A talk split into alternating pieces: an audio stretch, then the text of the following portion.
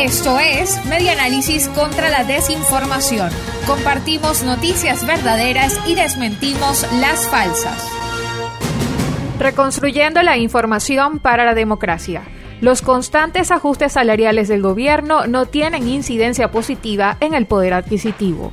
La administración pública ha dejado de ser una fuente atractiva de trabajo para los venezolanos, debido a la incidencia negativa de las crisis económica en los sueldos y salarios, que se traduce en una caída de 99% en los últimos años. De acuerdo con el equipo de cotejo.info, en mayo de 2013 Nicolás Maduro fijó el sueldo en lo que era el equivalente a 390 dólares. En septiembre de 2013, Maduro vuelve a realizar un ajuste salarial y los trabajadores pasaron de percibir 390 a 409 dólares mensuales. En 2014 el gobierno ejecutó tres aumentos, pero estas mejores salariales no incidieron de forma positiva en el poder adquisitivo.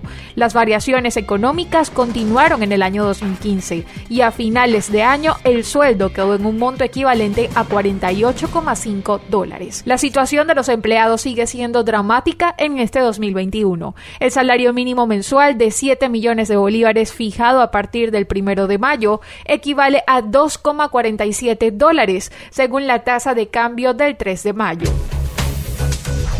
Esto fue Media Análisis contra la Desinformación. Síguenos en nuestras redes sociales, en Twitter e Instagram en arroba y nuestra página web medianálisis.org.